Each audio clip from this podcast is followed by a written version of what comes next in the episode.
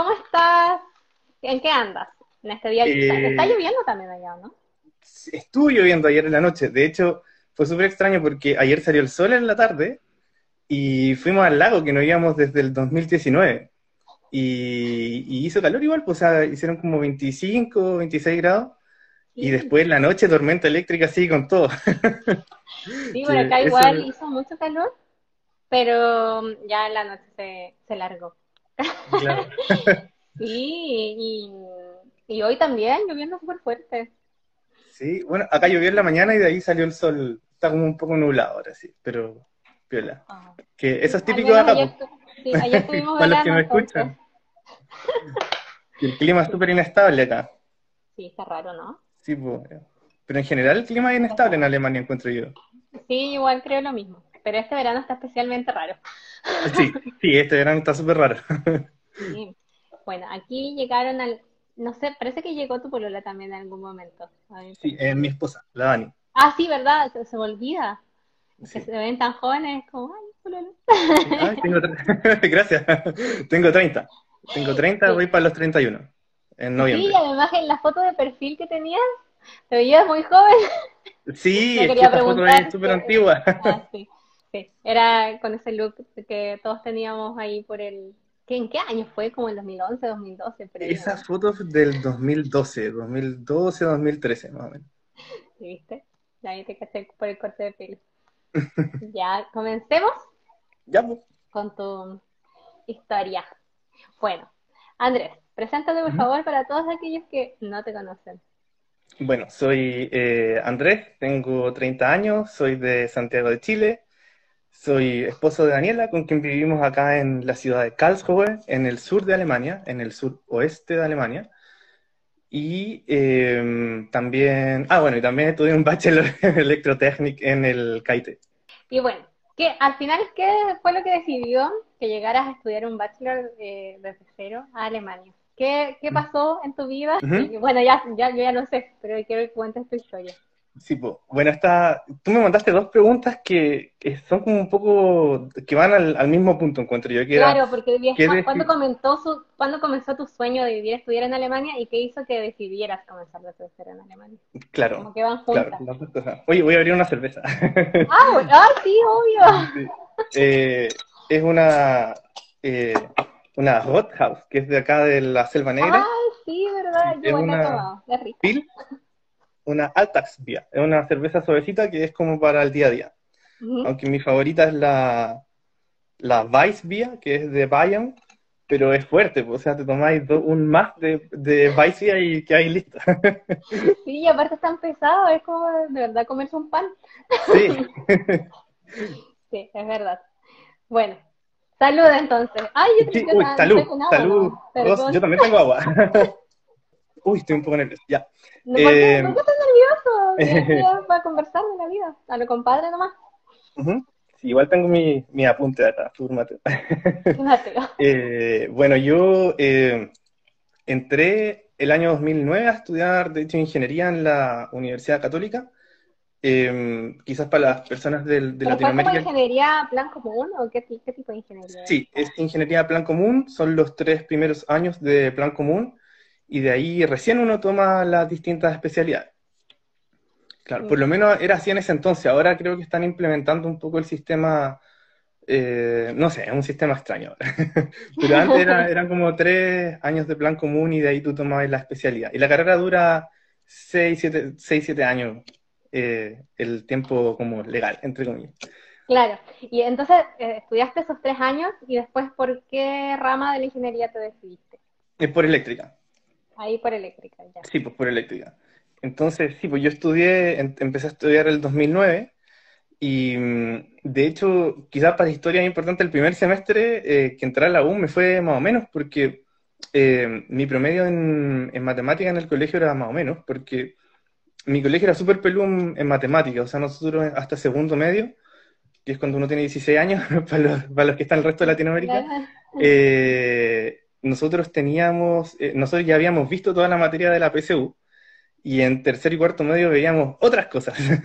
en tercero Ah, medio veíamos, eh, sí, pues lógica y teoría de conjunto, lógica proposicional y después en cuarto medio veíamos derivadas, integrales, cálculo, entonces las notas ahí se, fueron a pique.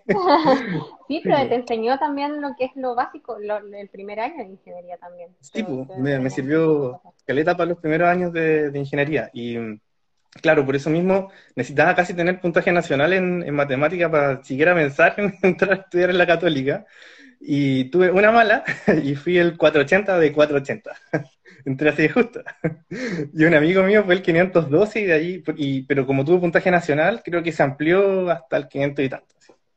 Ah, así que bueno, claro, el primer año me fue más o menos porque estaba súper cansado, pues sí, me, me, maté estudiando para la PSU, yo me acuerdo de los recreos, así ensayos, y terminé súper cansado, entonces, el primer semestre no quería saber nada de nada, y me fue mal, entonces eso como que me jugó en contra durante toda la carrera. Y de ahí, bueno, después mejoré. Era un alumno común y corriente hasta el 2011 más o menos, donde muchas cosas cambiaron. Eh, yo no sé si quizás las personas del resto de Latinoamérica se acuerdan que el 2011 fueron las protestas estudiantiles. Ah, en Chile, que tuvo un, un impacto igual súper grande en mí y en otras personas, yo creo, porque bueno, esto es una opinión súper personal, la católica es una universidad que durante los 90 y los 2000 se fue elitizando mucho. Y era como un, como un baluarte de la elite, por así decirlo. Y hacia finales de los años 2000 empezó a entrar mucha más gente de clase media, que cuando estábamos fueron las protestas estudiantiles del 2011 era como la gente que estaba en tercer, cuarto año de, la U, fueron los que empezaron a entrar a los centros de alumnos, y como que se empezó a mover todo eh, en la católica. Y eh, claro, nosotros participamos en un par de protestas, me acuerdo yo, fuimos a la marcha de los paraguas, que fue súper bonita. Y, y claro, y ahí fue súper decepcionante igual, porque yo entré a la católica esperando algo súper técnico, porque mi abuelo es ingeniero eléctrico, él estudió en los años 50, 60 en la Chile Ingeniería en Ejecución, que en esa época existía. Entonces yo veía a mi abuelo eh, trabajar en su, en su oficina, él también trabajó en Entel, en Philips, y yo lo veía soldar, eh, a, desarmar los equipos, tenía como un osciloscopio así que parecía como un, como un radar de la Segunda Guerra Mundial, así que y, y eso es lo que tú querías como ingeniero. Claro, pues yo estaba esperando buscar algo súper técnico y lamentablemente en esa época, ahora no, pero en esa época los laboratorios docentes y lo técnico estaban muy de capa caída y fue súper decepcionante. Me acuerdo, se decían, era, fue un, año, una época muy extraña, no sé si te acordáis, pero de la gente de computación se decía, no, que el mercado está saturado de ingenieros en computación y que esa cuestión ya no va. ¿Cacha? Están saturados de todos los ingenieros. claro. y ahora ingeniero, ingeniería en computación la lleva, pues. Claro. Y sí, pues entonces, en lo que, una de las cosas que más me, me movió y que fue como el primer link con Alemania, fue un proyecto que desarrollaron unos compañeros que eran más grandes que se llamaba Volta UC, que fue la transformación de un auto convencional a eléctrico. Y ellos fueron como los superhéroes, porque al, al, al no haber como cosas técnicas que vinieran como desde la universidad, en realidad fueron los alumnos que se empezaron a organizar ellos y a hacer proyectos. Ese fue el primer ah, proyecto que nosotros lo vimos, no participamos. De hecho, hay un documental que está en YouTube de Volta UC. Y, y ellos, de ellos escuchamos como el tema de auto eléctrico. En esa época no se escuchaba nada del Tesla todavía y eran los autos alemanes. Me acuerdo yo que nos hablaban de los autos alemanes y que Alemania era bacana en el tema de la electromovilidad. Y ese fue como el primer link con Alemania y fue la primera vez que yo pensé, mm, quizás más adelante me voy a hacer un, un máster a Alemania de, un tema de electromovilidad, electrónica potencia, máquina eléctrica. Y mm, bueno, así que el, año siguiente, el 2012, eh, con la Dani y un compañero más se nos ocurrió la idea de hacer un proyecto eh, que estuviera relacionado con energías renovables que era un proyecto de paneles solares, que era una idea que se estaba barajando hace mucho tiempo en la U, pero que nadie la hacía, y que era hacer una sala cero emisión, que le llamaban, que en el, en el edificio del centro de alumnos, que está como en la mitad del patio de ingeniería, eh, que es un edificio que tiene cafeterías, tiene salas de estudio, también está la oficina del centro de alumnos. Eh, una de las ideas que estaba en carpeta era como tomar una sala, poner paneles solares y que la energía de esa sala fuera completamente como aportada por los paneles solares y que tuviera baterías y todo. Y al final fuimos más allá y el proyecto fue más grande y hicimos todo el techo de la, de la, del edificio, lo forramos con paneles solares. Y tiene, tiene, 64 placas de paneles solares, eh, eran como, me acuerdo de la potencia instalada, eran como 16 kilowatts, eran como la potencia de cuatro casas, algo así. Y el proyecto al final fue un proyecto de como 60 mil dólares, más o menos, donde estuvo involucrada mucha gente, muchos profesores nos ayudaron muchísimo, el profe David Watts, el profesor Javier también, y mm, eh, fue súper difícil porque, claro, hoy día uno piensa como en la energía solar en Chile, que está como súper en boga, en esa época era incluso como mal visto, había mucha opinión pública, no sé si la gente se acuerda, pero en esa época había mucha opinión pública en contra de las energías renovables y había muchos académicos incluso en contra que nosotros de, broma le decíamos corazón de carbón, porque les gustaban como las termoeléctricas, no sé, era extraño, ¿cachai?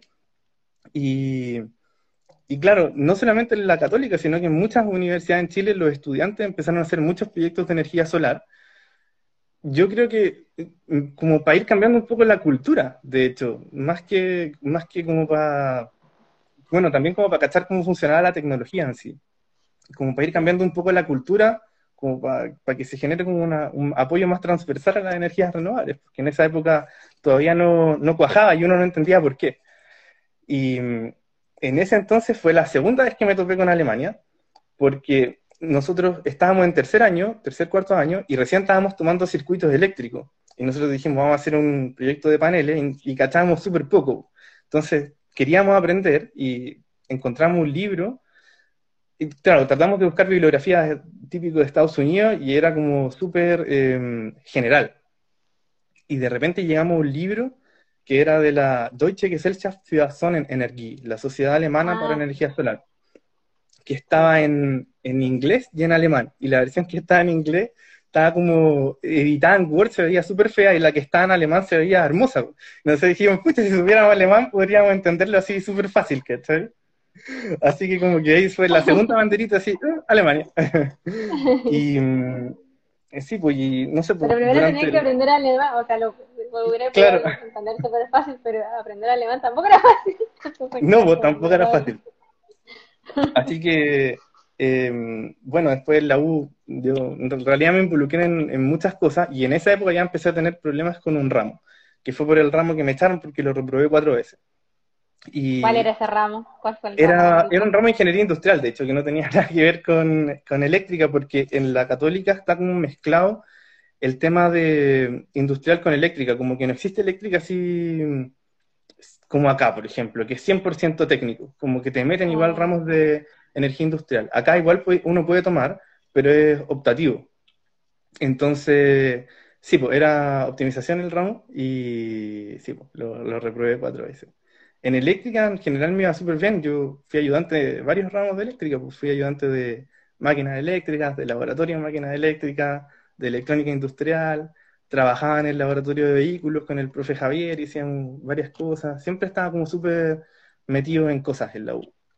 Y una de las últimas, de las últimas cosas que hice en la Cato fue tomar un ramo que se llamaba eh, accionamiento eléctrico, que lo dictó Ricardo, que era el mismo, una de las mismas personas que había hecho este proyecto de los autos eléctricos, que después se vino a Europa, estuvo trabajando en Italia y hizo su, su, estudió en el Politécnico de Torino y hizo su tesis eh, junto con BMB en, en, Alemania.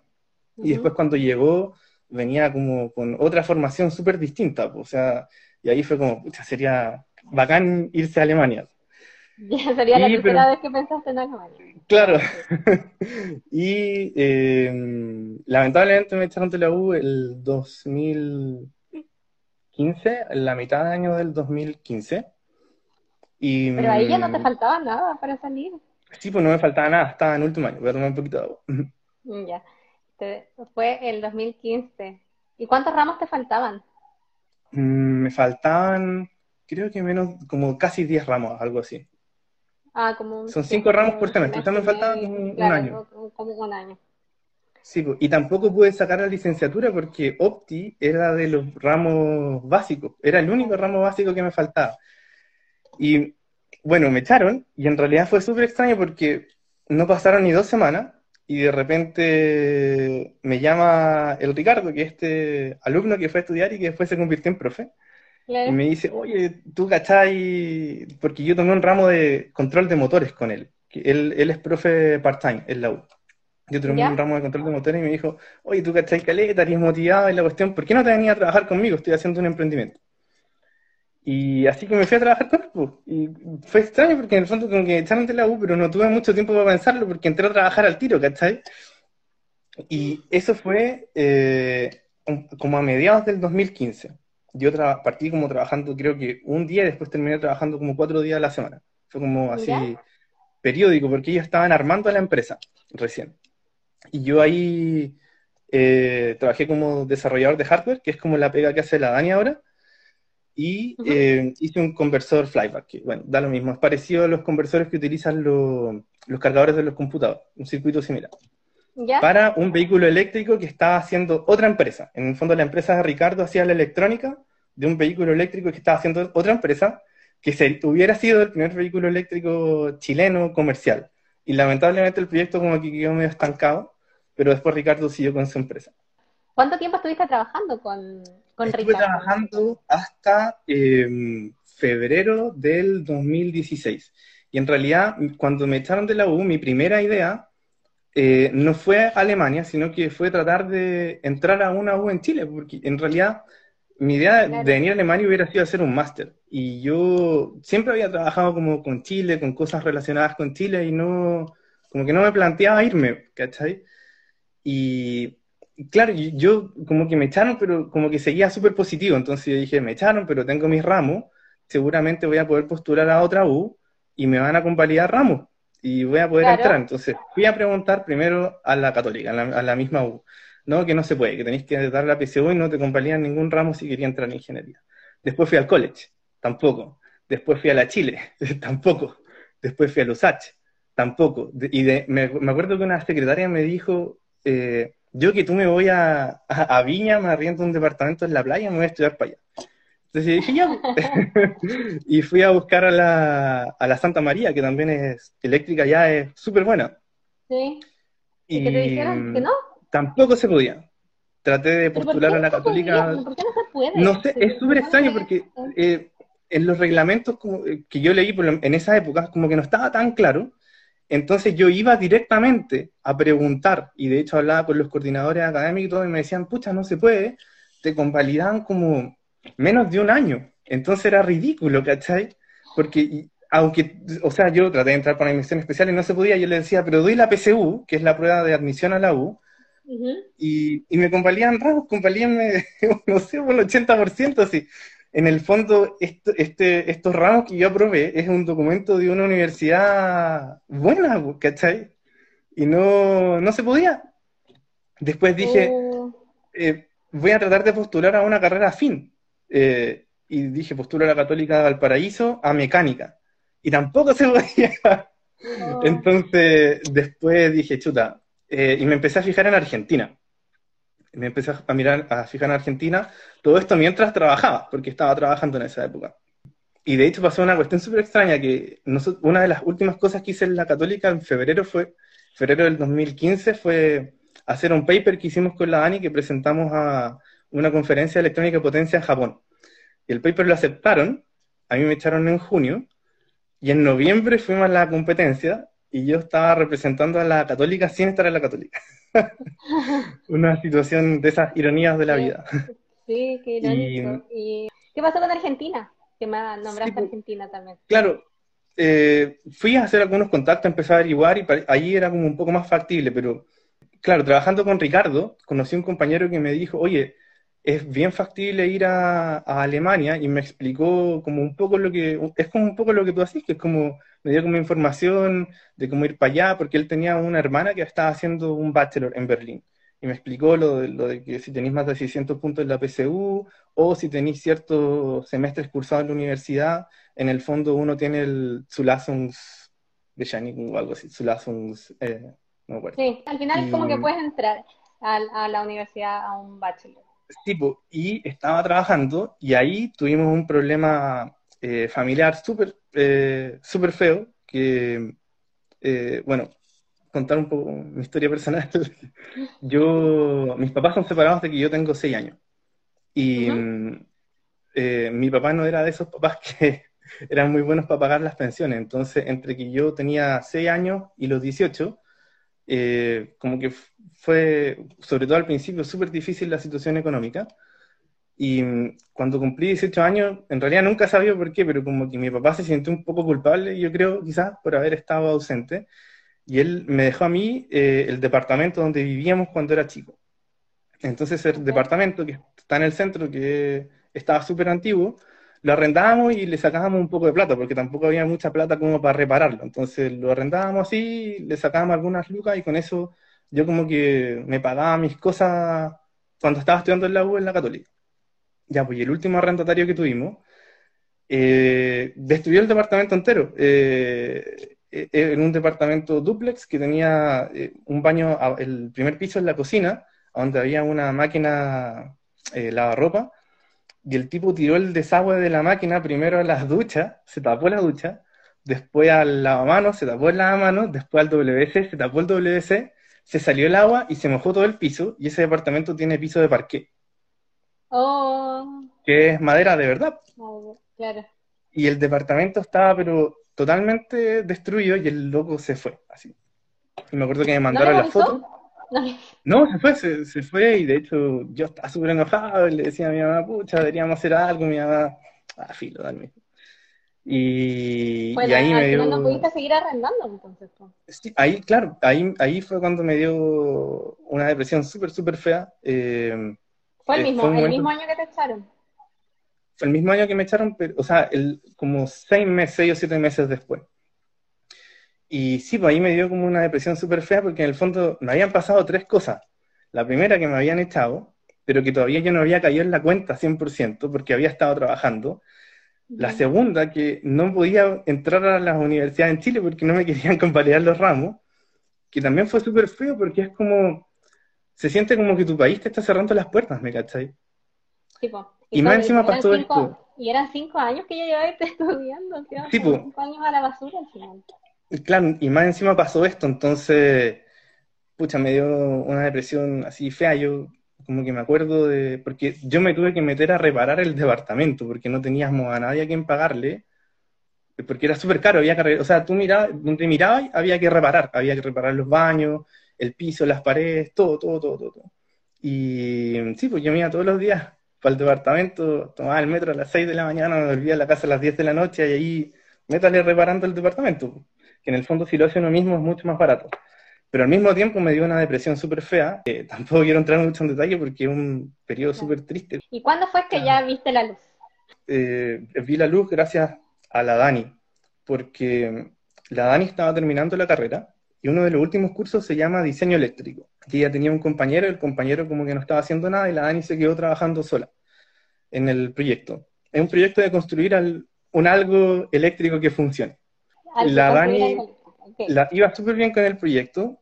Yo en esa época estaba arreglando el departamento y por ahí por en mayo, creo que fue, del 2016.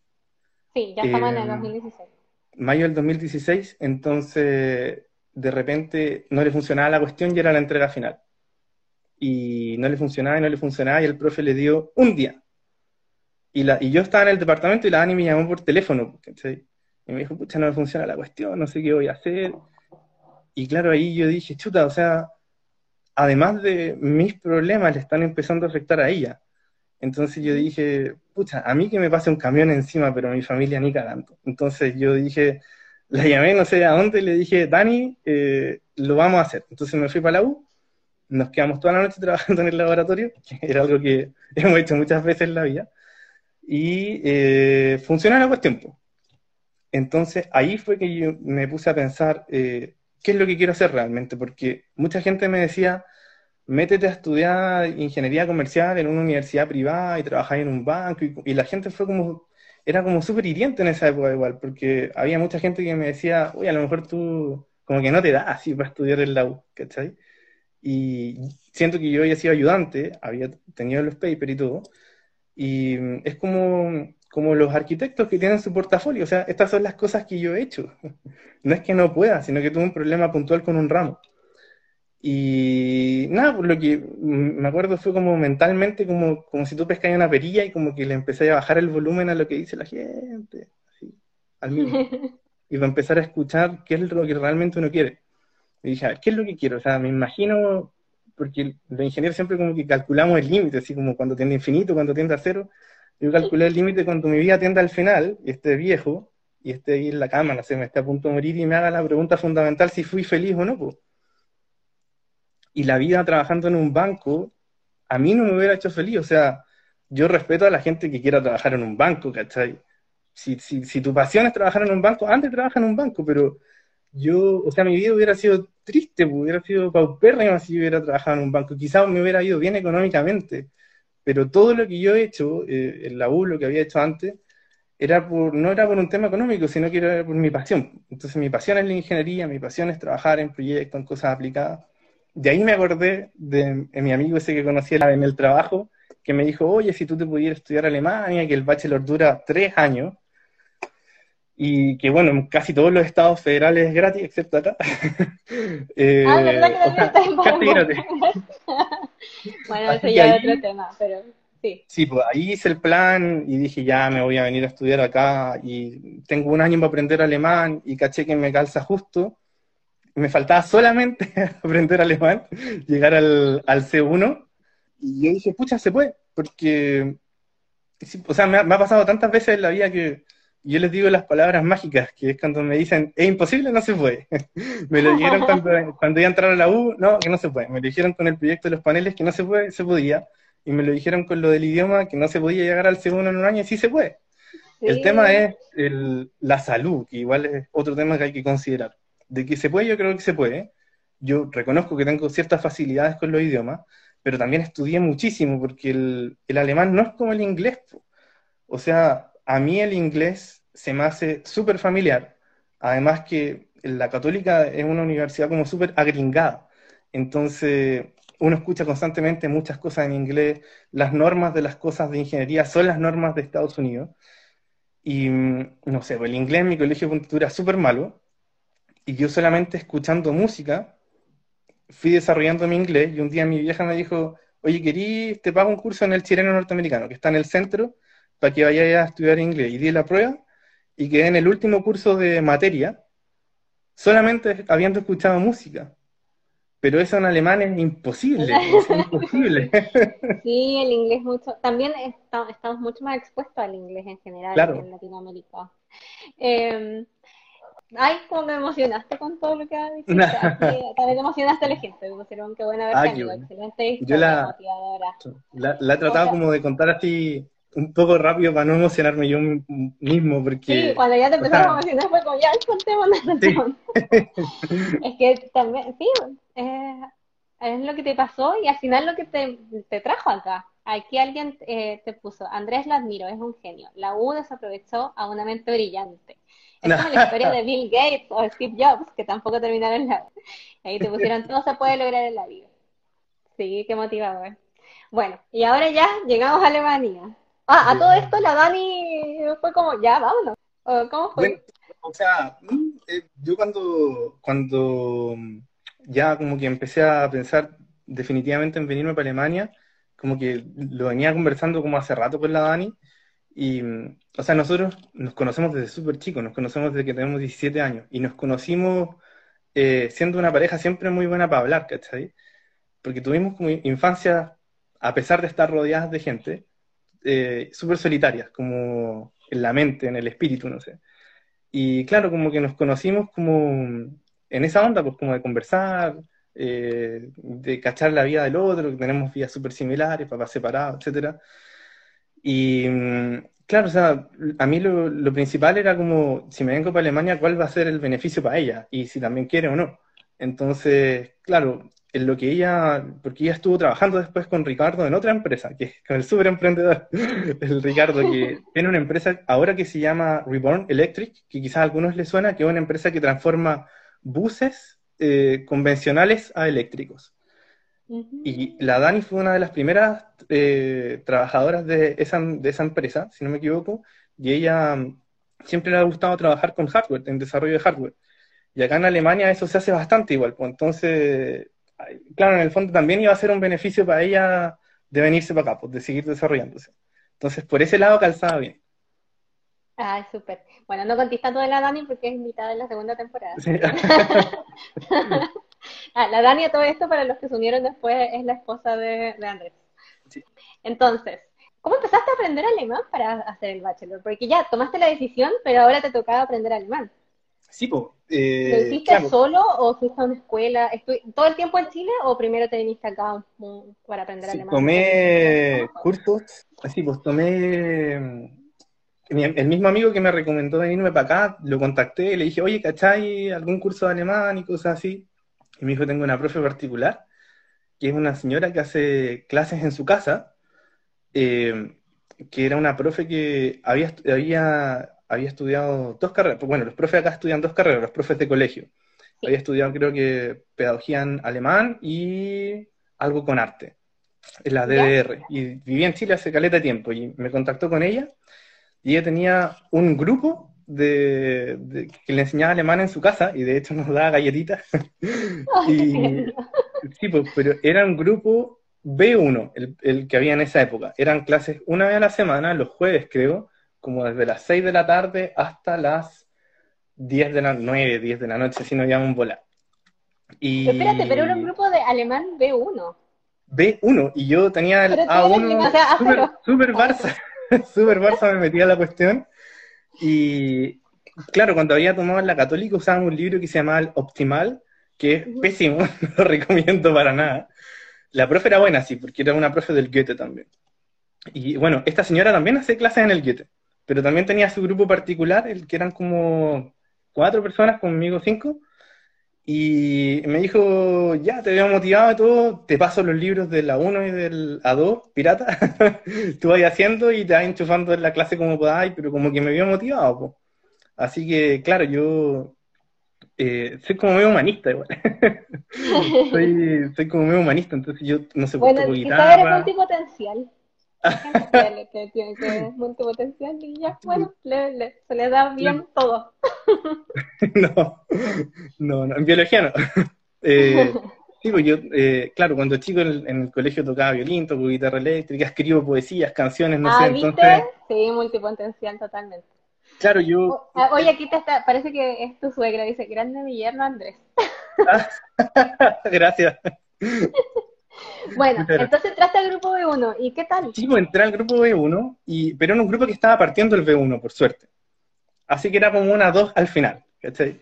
¿Ya? Y mm, me fui enchufando y estos libros tienen también eh, preguntas con soluciones, entonces yo dividía mi tiempo en arreglar el departamento, lunes, martes, miércoles, viernes y, y el jueves casi todo el día, hasta la tarde que me iba a las clases con la profe, y el fin de semana, estaba casi todo el fin de semana estudiando alemán como loco, eh, avanzando en los libros de la 1, de la 2, así aprendiendo. Y ahí empezaste a hacer esto y ya tenías tu plan y ahí ya se acabó la depre. Sí, pues tenía el plan. Ya teniendo el plan es como ya voy para allá y listo, se acabó sí, pues, claro, teniendo el plan es como más fácil enfocarse. Entonces, claro, y llegó diciembre y yo necesitaba aprender alemán muy rápido y con ese curso de la profe tenía un B1, pero inoficial, porque no dimos ninguna prueba. Y, claro, y en realidad yo era A1, entonces en realidad como que con ella hice como el A1 y el A2, escuchando un B1, una cosa así súper rara. y yo dije, pucha, necesito aprender alemán más rápido, entonces me metí en enero a un súper intensivo en el Goethe, en Santiago, que es súper caro, carísimo, carísimo pero excelente, o sea, buenísimo, porque en, la, en el curso éramos tres personas. Estaba yo, estaba el Fernando y eh, otro amigo más, que los tres nos queríamos venir a Alemania sí o sí. El Fernando tiene una historia así como la mía, pero diez veces más trágica. Él, eh, es el loco de un genio. Él estudió tres carreras en la católica y estudiaba con crédito y por no poder pagar eh, no le dieron el título de una carrera. Se pudo sacar dos no se nota que la educación es lucro, ¿no? Y pues, así que me dijo, no, yo me quiero ir para Alemania, estaba con esta cuestión, y él es profe de latín, entonces él como que estudió el, el A1 como en dos semanas, así por su cuenta. Después el A2 en otras dos semanas y llegó al B1 así solo. Entonces estábamos súper motivados y en el Goethe había una profe que había estudiado filología germánica. Entonces les tiraba unas preguntas así, pero imposibles, y la profe nos respondía así todo, era seca, seca, seca, seca. Así que le sacábamos el jugo porque un curso súper intensivo tenía clases desde las 9 de la mañana hasta las 5 de la tarde, entonces es imposible que no aprendáis. Que, claro, si es que estés motivado y así las tareas. Y Oye, espérate, pero este curso súper, ultra, ultra, ultra caro, ¿cuánto te costaba y por cuánto tiempo era?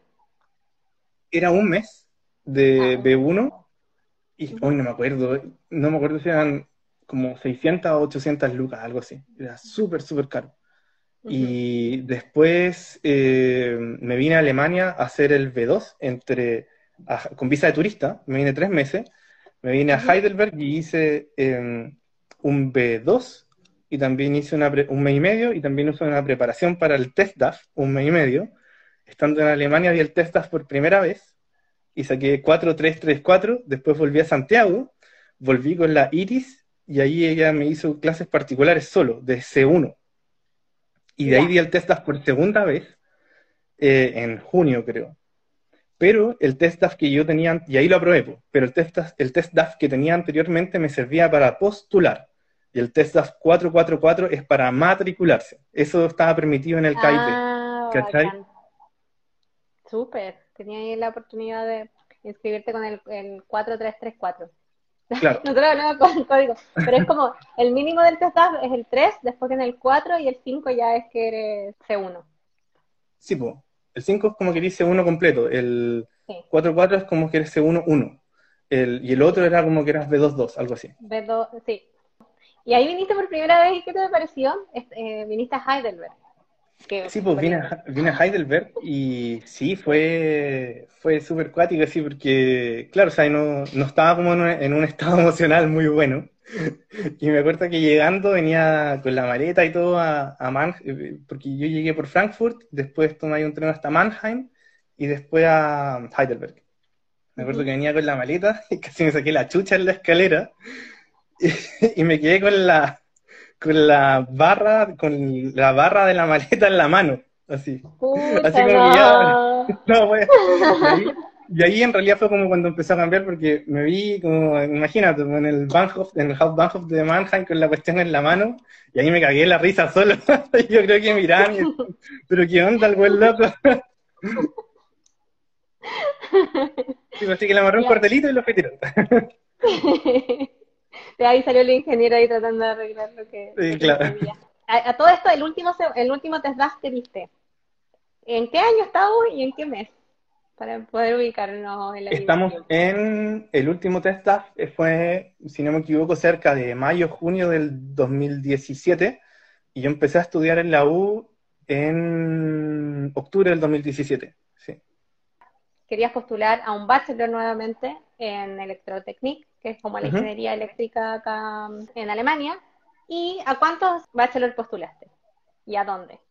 Sí, postulé a, tres y en realidad el KIT era mi última opción porque lamentablemente en Baden-Württemberg, desde un semestre antes de que empecé a estudiar, hay Studiengebühren que son eh, que hay que pagar, para los extranjeros hay que pagar.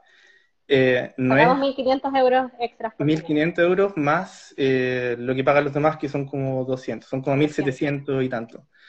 Aún así, es más barato que lo que paga la católica. Imagínate lo carísimo que es la educación en Chile, o sea, es, ridículo. Y sí, pues Alcaite era mi última opción, claramente, porque era, era pagado. estaba en este estado, claro. Sí, pues yo ah, pero, es súper bueno. sí, es súper bueno. Pero también postulé a Darmstadt y también postulé a la UDA Aachen, que es donde estudia el primer eh, compañero que entrevistaste, que de hecho hablé con él alguna vez en la vida. Con Víctor. Sí, con Víctor. Y sí, pues yo en el fondo postulé y yo iba a ir a la embajada yo quería sacar la visa para postulante a estudios. Y resulta que el KIT fue el primero que me respondió y me aceptaron de una. Y los demás me, como que se demoró llegar a la carta definitiva y solamente tenía como ese, ese mail de que están en conversaciones. Entonces yo fui y dije, ya, pues bacán, llevo las tres postulaciones, porque entre más papeles mejor. Entonces llevé los papeles y me tocó la, la, la, señora no muy simpática de la. Y me dijo, no, usted está obligado a irse al CAIT porque el CAIT lo aceptó y yo no le puedo dar la visa de postulante a estudio.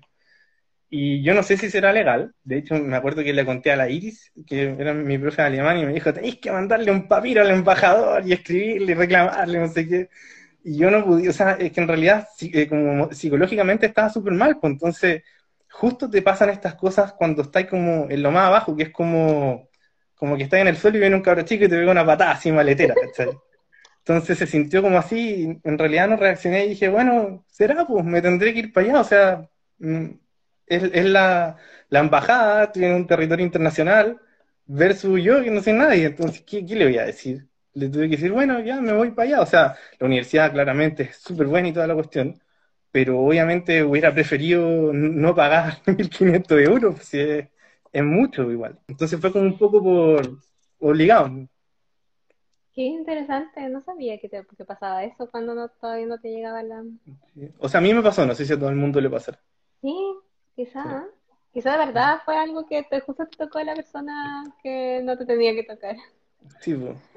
Ya, pero bueno, ahora estás en el en KIT.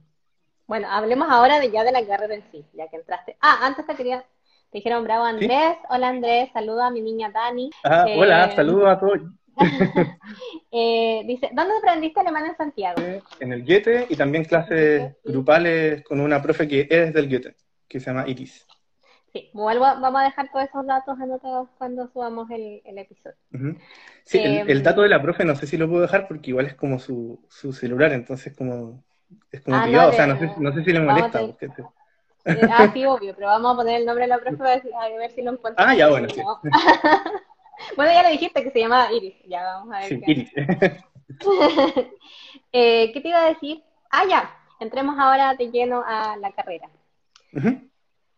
¿Cómo es, cómo fue tu el primer día que llegaste y te sentaste y te empezaron a enseñar todo esto?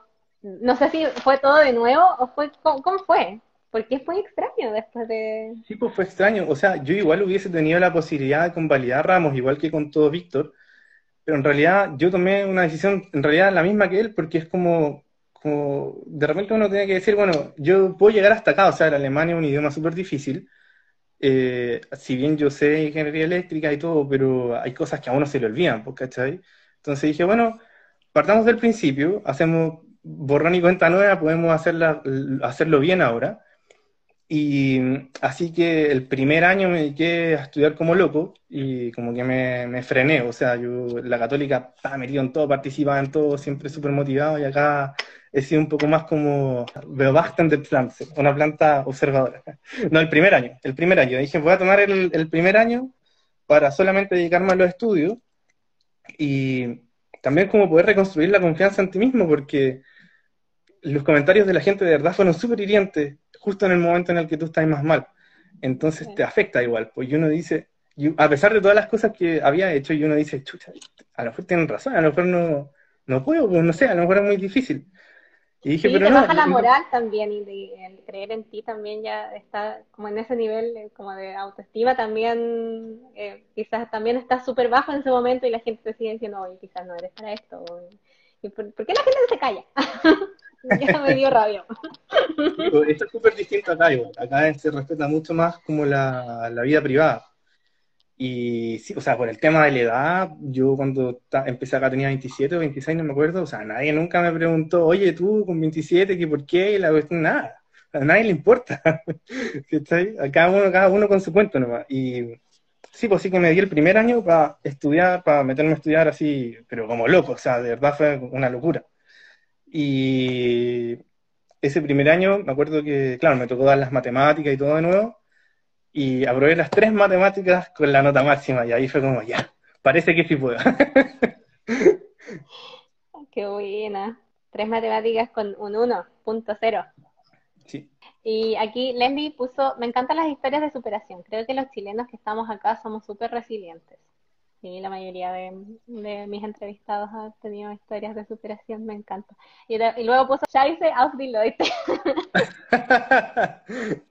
bueno, sí, ya lo que vi. Bueno, la cosa es que aprobaste toda la matemática, te volvió la confianza, la pues, autoconfianza. Me volvió, la confianza y de ahí recién, eh, o sea, yo como que me hice una promesa personal. En el fondo fue como el primer año me dedico a estudiar, 100% concentrado, la cuestión sentadito en primera fila, peinadito, ¿verdad? y claro, o sea, fui a, iba a todas las clases, la asistencia acá no obligatoria. Después ya empecé a desarrollar más mi método un poco más. Pero acá sirve mucho estudiar con, con pruebas antiguas, eh, porque es un solo examen, las clases son sin asistencia obligatoria, acá nadie te va, te va a ir a buscar de la mano, o sea, el que quiere va, el que quiere no va, porque la universidad es el espacio democrático y de libertad por excelencia. ¿Cómo van a haber clases obligatorias? Esa tú le decías a un alemán, eso es como, ¿pero qué es esto?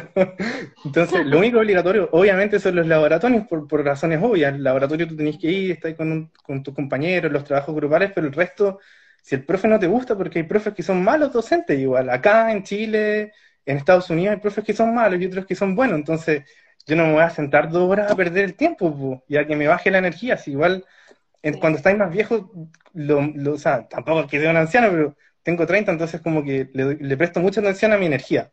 ¿Cómo está mi energía? ¿Qué cosas me mantienen, ojalá, con la energía más alta? Entonces, si es que hay un, un caballero que habla con una voz con la que te estás quedando dormido, prefiero estar esa hora y media estudiando por mi cuenta. Pero el primer año fui a todas las clases, definitivamente. Fui a todas las clases, a, a los Übungen, a los tutorium, y me fue bien, pues así que de ahí recién empecé a meterme en cosas ya acá en la U. ¿Y qué hiciste? Fui, volví a ser eh, ayudantía, en realidad tutor, que ahí realmente fue cuando aprendí a hablar alemán. Fui tutor de circuitos eléctricos, de Lineare Elektrische Netze, para eh, alumnos de primer año. En el fondo ahí fue cuando solté más el alemán, porque ahí tenéis que improvisar, ¿cachai? Me acuerdo que llegué a la primera clase y la primera clase hay que al tiro ver circuitos y aplicar matrices para, resolver una cosa que son el método de, nodos y mallas. Y así que yo como que partí mi clase así súper contento, ya alumnos, ¿cómo están? Bienvenidos a la, primera clase y toda la cuestión. Vamos a empezar a ver este método eh, y vamos a empezar a ver las matrices. ¿Quién me dice que es una matriz? Y de repente como todos me miran así como, ¿pero qué estaba hablando este loco? Y claro, a mí me habían dicho los organizadores del curso que los niños y las niñas acá veían matrices en el colegio, pero parece que no es nada así en todos los casos. Y ellos no sabían, pues. Así que ahí tuve que improvisar, pues. Y de la nada se me ocurrió como un ejemplo de, como numérico, así súper aterrizado con sistemas de ecuaciones de, de dos incógnitas y de, y de, tres ecuaciones y tres incógnitas con matrices. Y ahí fue como un ejemplo súper básico y les quedó claro. Y ahí, claro, em, tenéis que improvisar, pues. Tenéis que aprender a improvisar en el idioma. La otra pega que hice en la U como, esa fue trabajar como hibi en una, en el Instituto Electrotécnico, que es uno de los institutos de la Facultad de Eléctrica, donde se ve electrónica de potencia, em, vehículos eléctricos y también máquinas eléctricas. Y ahí, en el fondo, está la facultad y hay distintos institutos, y cada instituto tiene como su edificio, o si hay un edificio grande, tienen dos o tres pisos de cada edificio. Y cada instituto también tiene su taller eléctrico y su taller mecánico para los investigadores. Entonces, ¿cómo funciona acá? Ellos mandan a hacer los circuitos impresos, los PCB que se llaman, a una empresa y le llegan, pero sin los componentes soldados. Entonces los componentes los soldan en el laboratorio. Entonces ahí contratan varios estudiantes y ahí es como un proceso como semi-industrial. Pues tú pescáis la placa, se le pone un chablone que se llama, que es para ver dónde se le echa la pasta para soldar. Entonces tú le echáis la pasta para soldar así como en una, como en una cuestión grande y de ahí le sacáis y miráis con el microscopio que esté como bien, todos los pads que estén bien puestos. Después lo lleváis a una, a una máquina que se llama Pick and Place, que es como que se toman los componentes uno por uno, se ponen en la placa y después se lleva a un horno grande y ahí se soldan todos los componentes y las placas son por los dos lados. Así que sí, pues fue como, a mí me gusta todo el tema que es como bien Bueno, a, ti te tocó como hibi y si hacías eso. Sí, pues como hibi hice ese también tutor, que es como, claro, como una especie de trabajo como hibi, sí. ¿Dónde aprendiste a hacer el trabajo que se ve, es como súper técnico? ¿Te lo enseñaron ahí o ya lo sabías desde antes? o sea, en realidad suena difícil, pero eh, tienen todo súper bien organizado. Entonces ellos tienen la máquina Pick and Place, en el fondo es una máquina semiautomática que va recorriendo como en la pantalla, en, un computador, los componentes de la, de la, del PCB y se abre justo la cajita con el componente. Entonces tú sabéis que tenéis que tomar ese componente, si ponerlo de forma vertical, horizontal, es como es fácil igual, ¿cachai? O sea, no, es tan difícil. Te explican, te hacen una inducción, los alemanes son como bien, hay como una cultura del Einarbeitung, que es como de que te enseñan como los primeros pasos. Claro, te dan la inducción. Bueno, ahí me contaste que trabajaste entonces como Kiwi. Te iba a preguntar cómo mm, financiaste tus estudios, cómo has financiado los estudios en estos, en estos años. Bueno, básicamente con, con dinero personal, pues se podría decir, porque este departamento que estuve arreglando, eh, ahora lo arrendamos, o sea, lo arrendamos, eh, mi, vieja me ayuda a arrendarlo y con eso me alcanza súper bien porque el departamento lo quedó así como, como nuevo. Y esos departamentos antiguos que tienen piso de parqué, cuando uno los arregla bien y todo, es una joya. el departamento es espectacular. Pero eh, a todo esto, ¿tú solo arreglaste el departamento? Yo casi solo, la Dani me ayudaba cuando podía, pero imagínate, la Dani estaba terminando la carrera. Y no sé, pues de repente incluso iba mi abuela que o mi abuelo que vivían en el mismo edificio en el segundo piso me iban a ayudar ellos. De repente iba la tía Diana algunas veces, que es la mamá de la Dani. Como que me iban a ayudar con cosas puntuales, de repente con un poco de plata para, no sé, pues, cuando había que poner eh, cerámica en el baño, para cosas puntuales contratábamos ciertos maestros. Pero, no sé, pues pulir el piso, eso lo hice yo, arrendé la máquina del home center, eh, picar las paredes para meter las cañerías con los cables dentro de la cuestión. Y esos edificios antiguos son duros, entonces tuve que comprar como esa máquina para hacer que corta, con un disco de diamante, que es el más caro, que es para cortar, eh, porque en el fondo esos edificios tienen como, antiguos tienen como una mezcla, no sé, es como piedra con metal, ¿cachai? Y tú querías hacer un hoyo ahí, es Ali Coronado puso, y yo ayudé a limpiar. Ah, la Alicia también, la Alicia sí también nos ayudó a limpiar. La Alicia creo que nos ayudó a, sacar unas manchas que habían quedado de pintura en, el piso del parque. Oye, pero qué, lindo que al final pudiste sacar algo bueno de todo ese tiempo oscuro de tu vida. y ahora, ¿viste? Te está dando frutos para poder mantenerte acá. Y mm, entonces usas, usas tus, bueno, por decirlo así, ahorros propios como dinero propio y además trabajas en la U o ya no estás trabajando en la U. O sea, como que entre comillas, siempre eh, en algún momento del semestre estuve trabajando. Eh, por ejemplo, lo último que hice fue hacer la práctica que hice en la misma U, eh, que era algo excepcional porque yo hice la tesis en el, en el Instituto de Sistemas de Energía Eléctrica y Alta Tensión. Como que me quedó gustando trabajar con la gente de ahí, pues entonces caché que por, por, por COVID estaban empezando a implementar como una especie de Forschungspraktikum, práctica de investigación, que me la, que me la convalidaron como práctica normal, como en una empresa, pero en el fondo yo como que seguí trabajando con el mismo tema que hice la tesis, pero como viendo lo del, ¿caché? Cuando la tesis ponís Ausblick, que es como lo que falta por lo que se podría hacer. Sí, lo que sigue después de esa tesis, como qué se podría hacer. Entonces como que tomamos unos puntos y la, la, mi me, me propuso otros puntos más, y como que armamos una vega. Uy, qué buena. ¿Trabajaste, hiciste todo en la U? ¿No te tinca seguir ahora como con un magíster o, con un doctorado? Porque ahora estoy captando que te gusta también la investigación, entonces como ya... Sí, que ¿Quedarte como investigador? Sí, me encantaría. O sea, hacer la idea. Acá lo bueno es que la investigación, el doctorado es un trabajo y te pagan y te pagan bien. Por lo menos acá, yo conozco gente que trabaja en otras facultades y le pagan 2.500 euros, más o menos. Entre 2.500 y 3.000 euros le pagan. Es como un trabajo en una empresa cualquiera, en una empresa normal. Pero como investigador acá te pagan, Y tienes que trabajar, tienes que hacer clases, eh, participar en proyectos, además de hacer tu propia eh, tu propio doctorado. Pero sí, pues para eso me falta primero hacer el máster y quiero postular al, al máster acá en la misma U.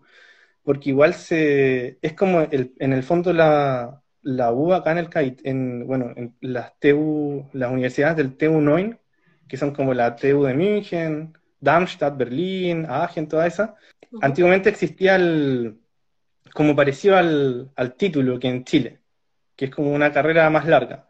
Y después se implementó el sistema Bachelor-Master. Entonces, cuando tú sigues el Bachelor en la misma U, por lo menos en el KIT así, están como todos los beneficios para que tú podáis hacer el máster ahí. Por ejemplo, si tenéis notas sobre 3,5, eh, es casi seguro que, hay. Qué bacán. Aquí justo apareció una pregunta. Aquí dice, ¿qué tan receptivo es el mundo laboral para extranjeros profesionales en Alemania? Mm, esta pregunta es más para Ani, yo creo. Porque en el fondo yo he conocido más el mundo como académico, pero claro, también podríamos hablar como de lo laboral en lo académico. Y mm, es súper meritocrático, o sea, yo me acuerdo cuando postulé a, al, a ser tutor de circuito, claro, había como cuotas de género, entonces, por ejemplo, todas las mujeres que postulan las aceptaban, y eran súper pocas, así que está súper bien, excelente que las acepten a todas. Y después eh, era por nota, era por, por nota, y también a los que eran extranjeros te medían el idioma. Entonces yo estaba compitiendo con alemanes, pues entonces igual es peludo. Pero, o sea, ellos consideraban que mi idioma estaba bien igual. Pues. Entonces, si es que en realidad uno cumple los requisitos, es meritocracia nomás. Pues, o sea, uno cumple con los requisitos y te, contratan. Sí. Bueno, también es eso de la cuota de mujeres en, todas las empresas alemanas también. Además del idioma, ¿cuáles son las mayores diferencias entre haber estudiado una ingeniería en Chile, esta ingeniería eléctrica en Chile y una ingeniería eléctrica en Alemania? Lo tengo, lo tengo anotado con mayúsculas. es que eso es muy importante, porque pues. al final quizás hay, hay, gente que dice, ay, debería estudiar ingeniería en Chile, o chao, me voy a Alemania nomás. Es, yo creo que es, es un poco injusto comparar, porque Alemania es un país por donde la revolución industrial pasó por acá mismo. Entonces, la gracia de, los países desarrollados como Alemania, etcétera, Estados Unidos, que muchas cosas se inventaron acá. Entonces, cuando la industria se desarrolla desde el principio, es distinto cómo funciona esa interacción entre la industria y la universidad. De hecho, lo dice el profesor Gabriel Salazar, Premio Nacional de Historia en, Chile, cuando hay industria, queda un conocimiento no solamente en los profesionales, sino que también en los técnicos. Entonces, hay, acá hay técnicos que saben muchísimo, muchísimo, muchísimo. Es increíble, que son valiosísimos para la empresa. Entonces, y también se genera toda una interacción distinta entre, entre la universidad y entre la academia y la industria y se potencian. Entonces, claro, o sea, es, es, un poquito injusto comparar. Pero dicho eso, comparemos. Así que yo anoté acá como eh, el, financiamiento para los proyectos es mucho mayor. El tamaño, por ejemplo, en, en eléctrica acá entran, si no me equivoco, como 400 alumnos. Acá Ingeniería Eléctrica es una facultad que tiene muchos institutos con muchas especialidades, muchos ramos de, de, de Master, Master of Science. Y en la católica es más chico, pues, o sea, nosotros éramos de mi generación, ¿cuánto? Como 40, 50 alumnos, y estaba un poco mezclado con los que eran eléctricos puros, más los que eran eléctricos eh, industrial convención en eléctrica. Y claro, o sea, acá se hacen muchas cosas está como súper bien visto el hacer con las manos, por así decirlo, como el aplicar, porque para mí mi visión de un ingeniero es como un científico técnico, es un científico aplicado, entonces debería poder hacer las dos cosas. Claro, hoy en día no, está, así para la gente que se dedica como a procesamiento de datos, etcétera, pero el eléctrico todavía tiene como eso, porque es como un científico que tiene que desarrollar cosas con las manos y también cosas eh, como más académicas, un poco más abstractas. ¿Qué otra cosa más? Bueno, respecto a la católica, la católica tiene el plan común, que es como el modelo francés antiguo, que lo hemos hablado con otros compañeros que también son en la Chile, que existe súper parecido. Porque el sistema francés actual no es tan así tampoco, pues, es como el sistema francés que había antiguamente, que se ha mantenido un poco, que son como dos o tres años de plan común, donde se ve, no sé, nosotros teníamos esta biología, ponte tú, ¿cachai? Y de ahí recién partís tomando circuito. En cambio acá es, eh, uno parte, es directo al hueso, uno parte, entra y se ve circuito en paralelo con las matemáticas. Eh, ¿Qué otra diferencia más? Hay, por ejemplo, diferencia, bueno, con el tema de las pruebas, la católica teníamos tres exámenes parciales y un examen final, acá es solamente un examen final y chao. acá vale el Prüfungsordnung, que se llama, que en el fondo uno no inscribe los, uno no inscribe los cursos, sino que uno inscribe los exámenes. Entonces yo podría, en teoría, no ir nunca a una clase, estudiar una cuestión por mi cuenta, escribo el examen, lo doy, chao. Como que es bien independiente Esa es otra diferencia. Y, mm, ¿qué otra cosa más? Mm, bueno, la dificultad es similar. La dificultad puse que en los ramos, en el fondo, si comparamos con el nivel de dificultad de un ramo, no sé, circuito acá con circuito allá, el nivel de dificultad es similar, pero es mucha más materia porque como un poco más corta la carrera, entonces te meten mucho más materia en un curso, entonces es una locura. Y lo bueno es que para los exámenes se puede llevar formulario, como que se... Incluso algunos exámenes puedes llevar el libro, así completo. Era como si querís, si quieres tráigase a la abuela. hacer el examen. Y sí, porque no sé, como que no, hay una valoración tanto por la memoria, porque al final si que tú estás trabajando, no te acordáis de todo, buscáis una cuestión en Wikipedia, la googleáis, ¿cachai? O sea, no vale mucho como aprenderse tantas fórmulas de memoria. En el fondo te hay un formulario, porque la cuestión es tan difícil que aunque tengáis el libro, si no sabes realmente, igual te va a ir mal. ¿Cachai? Se, se, se valora mucho más la aplicación y el análisis, yo diría. Y te hacen muchas preguntas. ¿Qué tan receptivo es el mundo laboral para extranjeros profesionales en Alemania? Luego preguntó, ¿qué tan nacionalistas son los alemanes para seleccionar a las personas para trabajos profesionales y académicos? Bueno, o sea, lo que me han contado un poco la Dani, ponte tú del mundo laboral, es que, claro, todavía existe esa ley de que, como que, entre comillas, se le da prioridad a los alemanes primero y como que se verifica si es que no hay un extranjero que pueda hacer el mismo trabajo. No sé si lo habéis escuchado tú eso. Como que se ve primero que hay un, como que se ve primero que hay un alemán que puede hacer el trabajo y después, si es que no, un extranjero, pero en realidad no sé si será tan así. Eso es lo que dice como la norma, pero o sea, hay varios partidos políticos que están eh, postulando a la elección y que quieren cambiar completamente esa cuestión porque Alemania ya es de hecho un país de inmigración. Entonces, bueno, como todo en la vida, los, los, los, facts, los, hechos van por delante de la ley y al final la ley se termina adaptando. Y aquí te preguntan, Andrés, ¿cómo ha sido tu integración en la sociedad alemana? Bueno, al principio fue difícil, pero yo creo que un poco más por culpa mía que por, que por los demás, porque en el fondo yo, después de todo lo que pasó, me sentía tan mal que al primero me preocupé como mucho de mí, de estar bien yo, de, de que me estuviera yendo bien en la U, de estar tranquilidad, tener como paz mental. Y claro, o sea, yo también soy una persona más introvertida, entonces no me muero si es que no estoy con los amigos todos los días. O sea, en Chile me encantaba, de hecho, estaban muchas organizaciones estudiantiles, pero claro, el primer año no fue tanto. Ahí me hice como dos amigos, que eran extranjeros, de hecho, el, uno que era de India y otro que era de Portugal. Y después, en realidad, cuando vine a conocer eh, un poco más a como mi primera amiga alemana, fue cuando hice la tesis. Cuando hice la tesis, había una compañera, una compañera muy, muy simpática. Y claro, fue, fue súper especial porque yo estaba como un poco decepcionado como de los alemanes, que es difícil hacer amigos y la cuestión. Y de repente llega esta niña que fue súper simpática, o sea, era eh, súper bueno y como que pudimos conversar como un poco temas más profundos igual. Claro, así como y en plena pandemia, entonces fue, cuando estuve haciendo la tesis fue pelú igual, porque íbamos con mascarilla, trabajaron en el laboratorio y en el almuerzo, claro, almorzábamos con, con los demás eh, personas que estaban trabajando ahí, alumnos y alumnas, y ahí la conocí un poco más a ella y fue como mi primera amiga así ya alemana. Aquí también te preguntan, para renovar anualmente la visa de estudios en el bachelor, ¿has tenido que demostrar cada año el monto de dinero que te piden para mantenerte? A esto lo de la cuenta cerrada.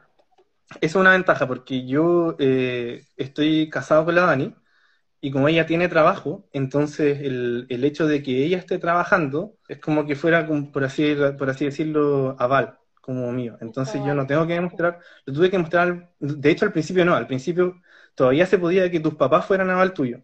Entonces mi, mi vieja fue aval mío y sí, pues ahora ya no, pues, pero claro, mi vieja es independiente, entonces tuvo que demostrar creo que ganancias de seis meses en vez de tres. Y con eso se pudo, y claro, lamentablemente ahora ya no se puede, entonces fue, suerte por ese lado. Y después, en el fondo, cuando voy, tengo que renovar la cuestión, le pongo eh, Erwerbstätigkeit e Gattin, como trabajo de, de, la señora. Y es como, vaya, mostrar cuánto gana y todo no sabes de los demás si han tenido que vuelto a demostrar el monto. Eso es tan relativo, al final depende 100% de la persona que está en la oficina. Creo que depende de la persona y también depende del Bundesland, porque por ejemplo en Berlín creo que son como súper buena onda. Son más... Siempre dicen, ay, en Berlín no. Sí, acá, no, acá igual son... Sí, pues acá en el sur, eh, sobre todo, sobre todo acá son, son estrictos con las normas, súper estrictos, diría yo. Con las normas, siempre. Sí. Verdad. ¿Cómo ha sido vivir en Alemania para ti y tu pareja? ¿Planean quedarse en Alemania? Tenemos como un, como en principio es como un plan como a 10 años, eh, porque mi idea es hacer el máster, y después el doctorado. Entonces, sí, pues tenemos como la idea de quedarnos como 10 años en total. Más, más ah, adelante queremos tener... más adelante queremos tener hijos, hijas igual, pues, entonces, pero más adelante, como a los 35. eh, sí, pues porque igual queremos jugar un poco eh, este, este, tiempo, pues, no, no, hemos tenido tiempo para salir de vacaciones desde el 2019, entonces queremos disfrutar un poco más, pues, ¿cachai? Y, o sea, la Dani yo creo que quiere un poco más de volverse para Chile, así que probablemente vamos a estar de año acá y después nos vamos a volver, pero en todo caso yo me reservo el derecho a cambiar de opinión, porque antes era muy, era como muy estricto antiguamente, como yo partí al revés, partí como siendo súper cuadrado y ahora como que estoy muy suelto, muy relajado. Aquí Víctor, ah, Víctor está acá, hola Víctor. Ah, buena. de, ah, sobre demostrar el dinero nuevamente, dijo que en Colonia eh, a él no le tocó hacerlo, pero en Agen sí. Ah. Al final depende de la ciudad. Y a de cuarta Alemania, ¿qué fueron las cosas que más te chocaron culturalmente? ¿Y qué cosas te gustaron? ¿Y qué cosas todavía te chocan? Sí, ah, aquí te están preguntando dónde vives. Vivo en Karlsruhe, eh, vivo a, como en suburbio, entre comillas, que se llama Knillingen, que es como a 25 minutos en bici al centro, como media hora en tranvía, algo así. Y en realidad ir en bici es súper, es mucho mejor en bici, o sea, a mí me gusta mucho más la bici incluso en invierno, así como que te compré una parca buena nomás. Y, sobre todo la Dani, todo terreno con nieve y todo así en, bici. Yo los veo y es como, no, qué frío. Sí, yo creo que es costumbre igual. sí, sí, es costumbre. Bueno, ahí siempre te dicen que al final eh, no hay inviernos malos, sino ropa mala o algo así. Ah, es que está en schlechtes Wetter, no schlechte Kleidung. Sí. Eh, bueno, mm, ¿qué cosas no me gustaron? Bueno, las ciudades acá son súper oscuras comparadas con Santiago. Y claro, como uno viene con la idea de, oye, oscuro me van a, robar. y no es así, no es así, o sea, no necesariamente porque sea más oscuro es que te vayan a, robar ni nada, por el, ni nada por el estilo. Bueno, que el comercio también cierra temprano, de repente uno quiere ir a comprar algo, que cierra los domingos, o sea, es una lata, pero te, te podías acostumbrar, yo creo, a eso. Sí el exceso de papel de los documentos que te mandan el diario, el, papel del negocio de la esquina, que la propaganda y todo eso es como contradictorio igual un poco con la imagen que quiere proyectar Alemania en sustentabilidad, porque ¿por qué gastáis tanto papel? ¿cachai? Y bueno, el internet también deja muchísimo que desear. es horrible. Hoy es súper lento. Es como tener BTR siempre. Bueno, BTR no me va a oficiar en los podcasts, parece. En cada uno de, los lives digo que falla el BTR. También de que, de que son poco espontáneos, eso también me, me choca un poco, o sea, es como, es como una lata igual, y yo creo que a ellos mismos les juegan contra, y de hecho eso se vio mucho en, en el tema de la vacunación, que, que pedían tanta burocracia para poder vacunarse, que la, población se ha demorado mucho en, vacunarse, pues, y, también desaprovechan un poco el interés que había en un principio porque se empieza a aguar todo. Entonces, eso de no ser espontáneo, a los mismos alemanes, yo creo que ellos mismos lo saben, que le juegan contra, ¿cachai? Y también es una lata. Y sobre el clima, yo diría, el, sobre, más que el frío, es la poca luz solar en invierno, que te afecta mucho como al, al estado de ánimo, así que tomar vitaminas, ¿no? Sí, vitamina B, ahí todos los chilenos con su vitamina B, por favor. Y acá es súper barata la vitamina. O sea, pues, eso me he dado cuenta. La, la, B en, el, en Chile era muy cara las veces que yo iba a comprarla. Y aquí es muy barata. Sí, hay que aprovecharla. y respecto al clima, viniendo de Santiago, que el clima es súper seco, el clima acá es súper húmedo. Y en realidad como que yo me imaginaba estando en Chile, claro, uno se, se imagina las fotos del invierno y la nieve, pero el clima acá es súper húmedo, o sea, en verano es calor húmedo y en invierno es frío húmedo. Y yo como vengo de Santiago, que es súper seco, me pasó que como que mi brújula, el termostato como interior, como que estaba como perdido. Entonces, eh, no sé, pues de repente en invierno me ponía una chaqueta, no estaba tan abrigado y transpiraba así un montón. Y claro, como que me subía al tranvía, me bajaba y transpiraba, o no sé, como que le costó mucho a mi termostato como estabilizarse. Eso fue, como, eso fue extraño. No sé si me pasa a mí o a otras personas también. Sí, a mí igual me pasaba. Uy, qué raro, ¿verdad? Es raro. sí. como, es como Brasil lo húmedo, así, un poco menos obviamente, pero como de, de ese tipo de onda. Bosque húmedo. Sí. Bueno, es que también estamos en, la misma área, quizás por eso en esta área pasa, no sé. Pero en todos eh, un poco húmedo, o sea, yo he ido a Berlín también y es, es húmedo igual. Y cosas buenas, bueno, tengo el respeto por la vida privada, que es como lo más, una de las cosas más importantes, yo creo, acá. Eh, la, valoración por la crítica en, el espacio laboral y académico, o sea, uno puede ser muy crítico, muy duro, y no lo toman en mala contigo si es que uno lo formula obviamente con respeto y usando como el sistema racional, pero como que vale acá todavía el sistema racional, por así decirlo, como argumentar bien tu opinión y decirle, oye, en la página tanto, en el párrafo 2, ¿por qué pusiste esto? ¿Cachai? Y en realidad no se lo toman a mal, te lo van a explicar y también son críticos a sí mismo contigo, pero nadie se lo toma personal. Es como, ya, me está criticando mi trabajo, no a mí. Sí, nosotros somos un poco más sensibles en ese sentido, como en la en general. También puse algo como positivo o negativo, de eso como que quizás me acostumbro, pero no tanto, que es la atención al cliente, que es súper mala, no sé si será acá en Karlsruhe o en, bueno, una vez fui a Stuttgart y fue horrible en, una, en una Pizza Hut. Atención al cliente y era como, ya, siéntate ahí donde quieras. y, y claro, al final, hoy en día, como está el Google Maps y se critican, se evalúan las cuestiones, le, juegan contra, pues, porque, o sea, tendría que ser el rey de los hueones para pagar y que me atiendan mal. Entonces, claro, cuando voy a un lugar y, y cacho que es malo, no volvemos, pues, o sea, busco los lugares donde de verdad te atienden bien que son pocos, pero como somos fieles como a esos lugares.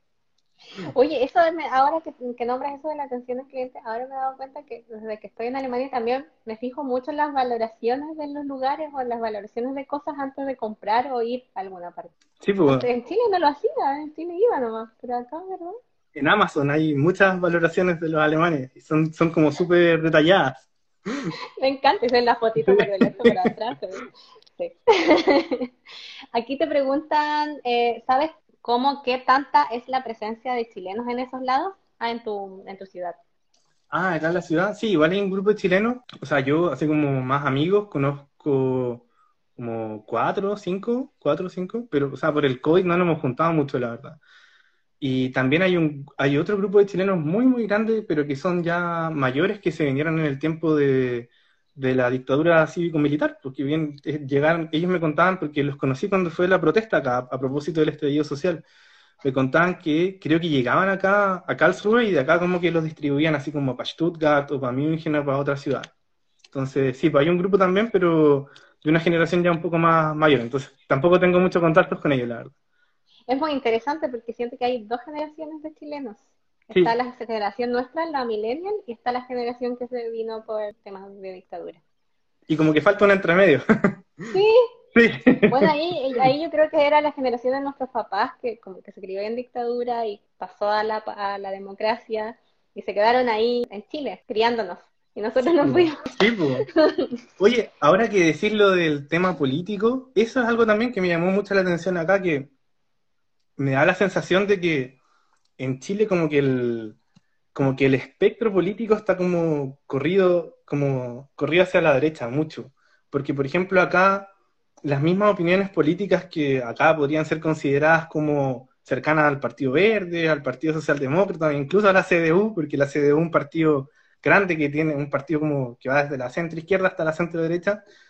Tú, la misma opinión, yo la digo en Chile y es como, no, este es un comunista, come guagua, terrible. Entonces, como extraño igual que esté como tan corrido como hacia la derecha en Chile, pero creo que igual ha ido cambiando. Desde que, desde que me vine para acá, con, las protestas y todo, ha ido cambiando bastante, yo creo. Sí, también. Mucho. Yo siento que igual hay varios que se han cambiado de lado también. o que estaban en el centro y se están tirando un poquito más para el otro lado, para la, izquierda. Eh, igual es, interesante ver cómo, cómo irá a cambiar también eso en el futuro. Sí. y pues, también muchos de nosotros, yo siento que muchos millennials, nuestra generación se está yendo en Chile. sí, o sea, claro, y te venís para acá y veís, eso era lo otro que me interesaba de Alemania, porque en el colegio veíamos mucho el tema de, cómo funciona el estado de bienestar y todo, y claro, o sea, Estados Unidos también tiene sus cosas interesantes, o sea, yo escucho música gringa en inglés, me encanta, pero sobre todo esa cultura del, del comprar, tirar que hay en Estados Unidos nunca me gustó mucho, como ese capitalismo tan extremo. Y acá como que existe como una forma un poco intermedia de el estado de bienestar, también con una economía un poco más social, y que, o sea, en mi opinión funciona bastante bien. Los alemanes son súper críticos y dicen que no, terrible, pero, o sea, en mi opinión encuentro que funciona bastante bien igual. Sí, yo estoy de acuerdo. Ah, y aquí alguien te está preguntando, eh, dice, ¿quién toma más chelas, los chilenos o los alemanes?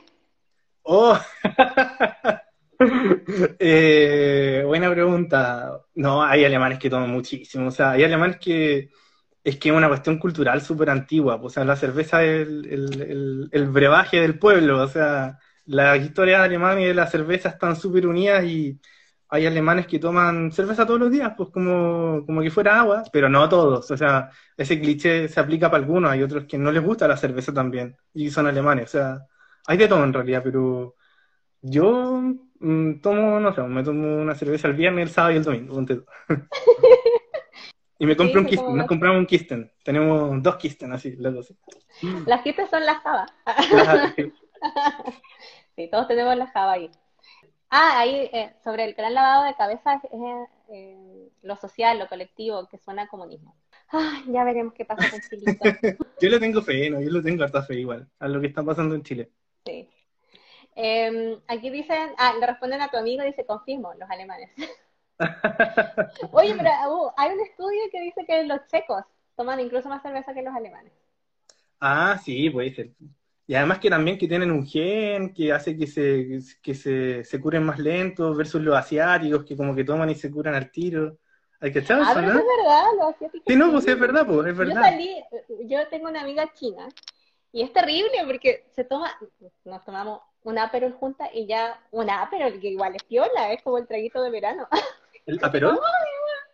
sí, un ah, ¿Y se le ponen los, los cachetes rojos? Sí, Y dicen que de verdad tienen una, enzima que hace que sea que, que se curen mucho más rápido. Como Ella misma me dijo de eso. Ah, y ahí te pusieron salud. Ah, gracias. Ya, para, para cerrar, me gustaría que, bueno, ya nos contaste tu historia. La verdad es que quiero que des consejos. Primero, a un chileno latino que quiere venir a Alemania, pero tiene miedo de comenzar desde cero. También un consejo para los chilenos que les gustaría estudiar lo mismo que tú en Alemania. Y también consejos para los que tienen miedo de aprender alemán, no se les ha hecho muy difícil. Bueno, tengo acá algunas cosas. Lo primero es eh, no asustarse con el idioma. O sea, el alemán es más difícil que el... Que, o sea, yo creo, mi opinión personal, es, más, es más complejo que el inglés y también es más complejo que, por ejemplo, aprender otras lenguas romances. O sea, por ejemplo, acá tomé francés y a las dos semanas ya te podéis presentar en francés, podéis decir, yo toco guitarra eléctrica, me gusta no sé qué, estudio no sé dónde, vivo no sé dónde. No te cuesta mucho porque es parecido. Porque es romance, claro. Sí, y el alemán, la I me decía, claro, el alemán también tiene una, también tiene palabras latinas que en general son cultismo, y como que el alemán se viene a juntar con el español arriba, en el C1 como que al principio se separan, se separan, se separan los dos idiomas y de repente se empiezan a juntar, así en, en pero por arriba, como en, un nivel ya bien avanzado. Y en, en, el, en, el, en ingeniería, en matemática, todos los, los, conceptos en general son en latín, pues, o sea, eh, adhieren, subtrahieren, multiplicación, división, integración, eh, bueno, derivar es distinto, es apply, pero, o sea, todos esos conceptos tú los escuchas y es como, ya, esta cuestión es multiplicar, sumar, dividir, es lo mismo, pues. O sea, no, en ese caso no es tan difícil. Y además, eh, me acuerdo cuando estaba haciendo el test leía un artículo que decía, aprender idiomas complejos y el pensamiento abstracto es una característica esencial del ser humano. O sea, no sé, pues así como el tigre es el que se caracteriza porque es el que corre rápido o el pájaro no sé cuánto se caracteriza porque es el que vuela, podríamos decir, el ser humano es el que habla idiomas habla y construye idiomas complejos y tiene pensamiento abstracto, o sea, es nuestra característica natural aprender idiomas. Entonces no hay que tenerle miedo porque es como, es nuestra esencia, o sea, nosotros no vamos a ser más rápidos que un tigre, no vamos a poder volar como los pájaros, pero sí tenemos esta capacidad. de aprender idiomas y eh, desarrollar el pensamiento abstracto. Entonces, por ese lado, meterse con confianza y darle con todo nomás. Y, eh, ah, al igual que el Víctor, cuando estaba estudiando también me sirvió la técnica de la biblioteca. ¿Te, ¿te acordáis? sí, todo el día en la biblioteca. Ah, no me acuerdo quién fue, Hernán parece también, que era el que está, estudiando ahora un máster también en, alemán. Me decía también que eh, iba todo el día a la biblioteca. Sí, pues yo cuando estaba en Heidelberg eh, tenía clase, era un curso eh, no súper intensivo, sino que intensivo normal. Entonces mis clases eran hasta como las tres y media de la tarde. Entonces yo salía, me iba a la Stadtbücherei, que es una como biblioteca o librería estatal con vista al parque. Entonces eh, me, iba a estudiar para allá y esa cerraba como a las seis. Pero también tenía cafetería, entonces me iba a estudiar, de repente me iba a comprar un café, estaba estudiando y podíais ver en el parque ahí la gente pasándolo bien mientras tú estabas estudiando y, lloraba. y, y después cuando cerraba esa me iba a la biblioteca de la U de Heidelberg, que esa cerraba como a las 11, ya me quedaba como hasta las 9 y media, no sé y de ahí me iba para la casa. Entonces estaba como todo el rato dándole, pues. También vaya a la cafetería, compráis un café, aplicáis el alemán, conversáis con la gente de ahí en la biblioteca, no sé, de repente alguien te habla y dice, oye, ¿me, ¿le pudiste una mirada a mi computador mientras voy al baño? ¿Qué sí? Entonces, también vais eh, conversando, pues vaya a comprar al supermercado y todo. Y claro, lo último que uno aprende ya es el, el, las palabras del dialecto, o sea, claro, tú decís, aprendí el alemán súper bacán y de repente llegáis, vaya a comprar el pan y te dicen, 2 Euro 50. ¿Svo?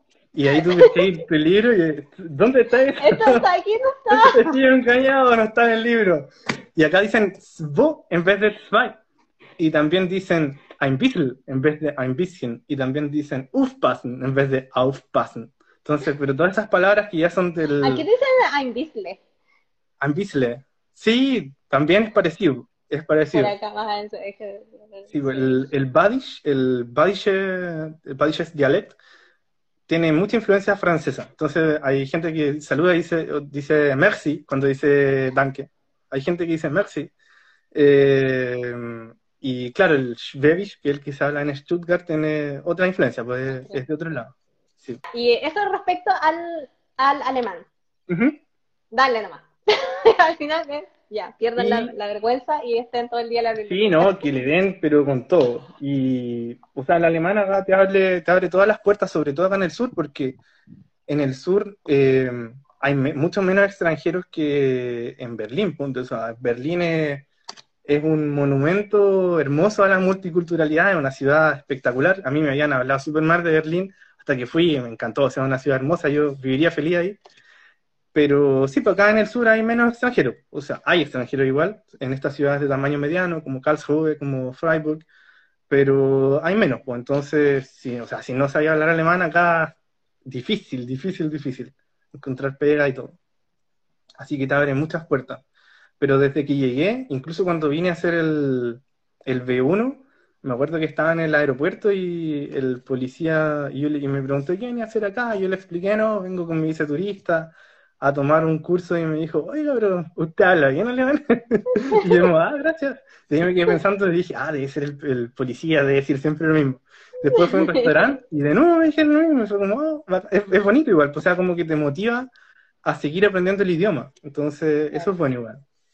No, no son... Que te, entiendan a la primera también. Cuando vas ahí ya, ya, me entendió, pude hacer todo sola. todo eso te va motivando. Entonces, es súper bueno también traer un poco de alemán antes de sí, ir a Alemania. Sí. Y también me preguntaste consejos para un, para un latinoamericano que quiere estudiar lo mismo. Lo mismo que tú. Em, lo mismo que yo, para estudiar ingeniería eléctrica. Sí, y, o también en, la misma universidad. No sé, quizás sí, pues, en la universidad, secreto. Sí, pues bueno, creo que también una de las preguntas era si recomendaría la universidad. Y yo ahí en realidad quiero ser súper sincero, porque la Technische Universität, como el KIT, son universidades que están bien enfocadas como en la formación científica. Entonces quizás si tu enfoque es más comercial o como más como más ventas, más que irse como a los detalles y cosas así, eh, quizás no sea tanto lo tuyo. Eh, pero si es que tu idea es venir y trabajar en la academia o en un instituto de investigación eh, privado o en alguna empresa donde haga desarrollo de productos así que apliquen tecnología súper nueva y todo, pucha, está en el lugar ideal acá. Y yo lo que haría es, o sea, lo que yo hice por lo menos fue usar el primer semestre para probar diferentes métodos de estudio y también conversar mucho con los alumnos que son mayores. Entonces, para cachar, pucha, siempre hay como un Dropbox o un box inoficial donde suben las pruebas antiguas, porque no todos los profesores las pruebas antiguas, la mayoría sí, pero hay algunos que no y están ahí, tienen libros, tienen de todo, entonces como ir ir conversando, o sea, no es no, no necesariamente, o sea, si te gusta hacer miles de amigos, bacán, pero ir como resolviendo como estos puntos de como, pucha, eh, ¿de dónde saco el material? Eh, ¿Qué tal son los cursos mayores? ¿Cuáles son más difíciles? ¿Cuáles son más fáciles? ¿A cuáles les tengo que dar? ¿Qué es lo que más me cuesta a mí? Eh, ir construyendo un método de estudio y una vez que como que lo descubrí el mío, como que lo he ido copiando y le he hecho pequeñas modificaciones, pero básicamente el mismo método todo el rato, así.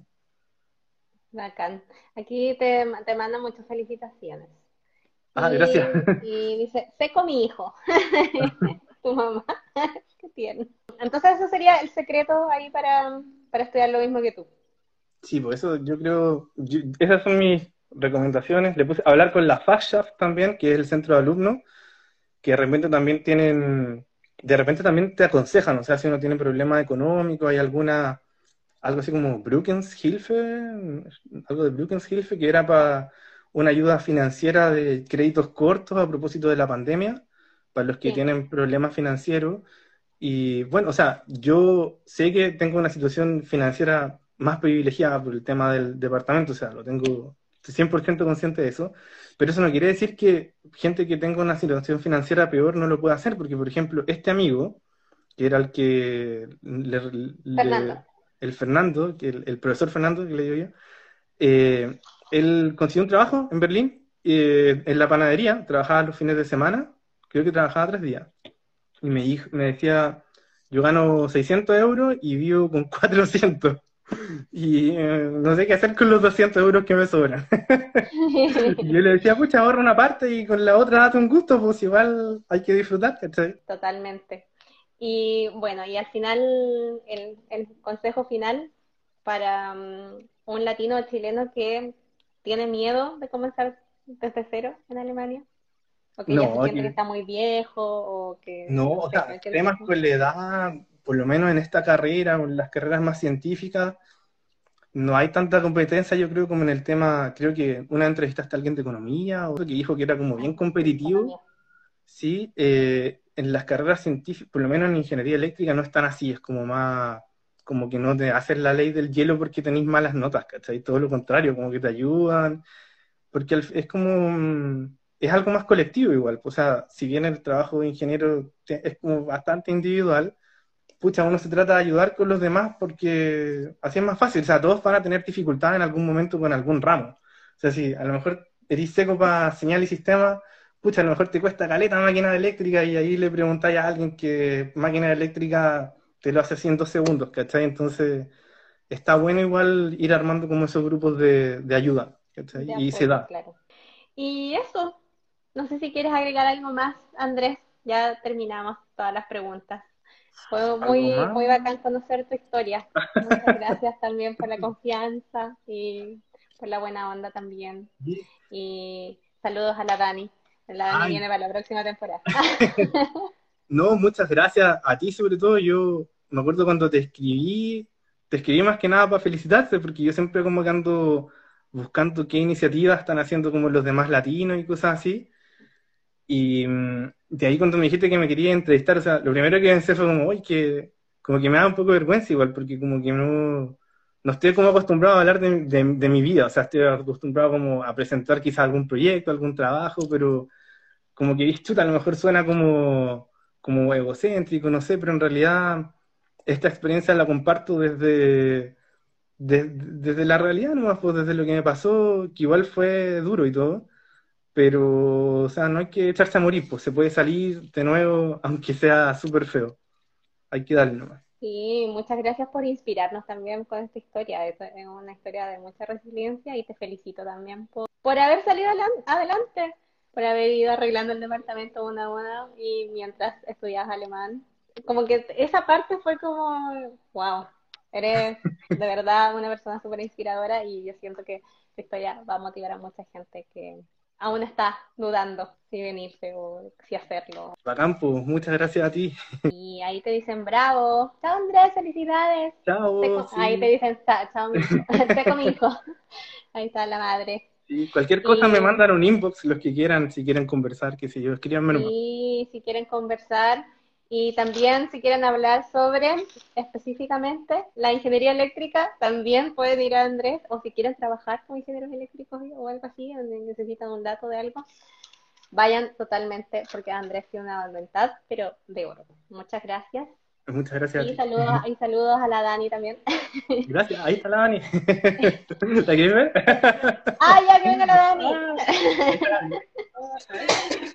Hola Dani. Qué tierno. Ahí está la Dani. Aquí está. También te estaba mirando. Oh, también se estaba, ah, tomando tu cerveza contigo. Pues, como decís tú, para la próxima temporada. Sí, para la próxima temporada viene la Dani, Girl Power también. Así que ahí nos vemos. Muchas gracias, chicos. Y muchas gracias pues. a todos los que se quedaron hasta el final. Eh, nos vemos pronto. Que estén bien. Chao.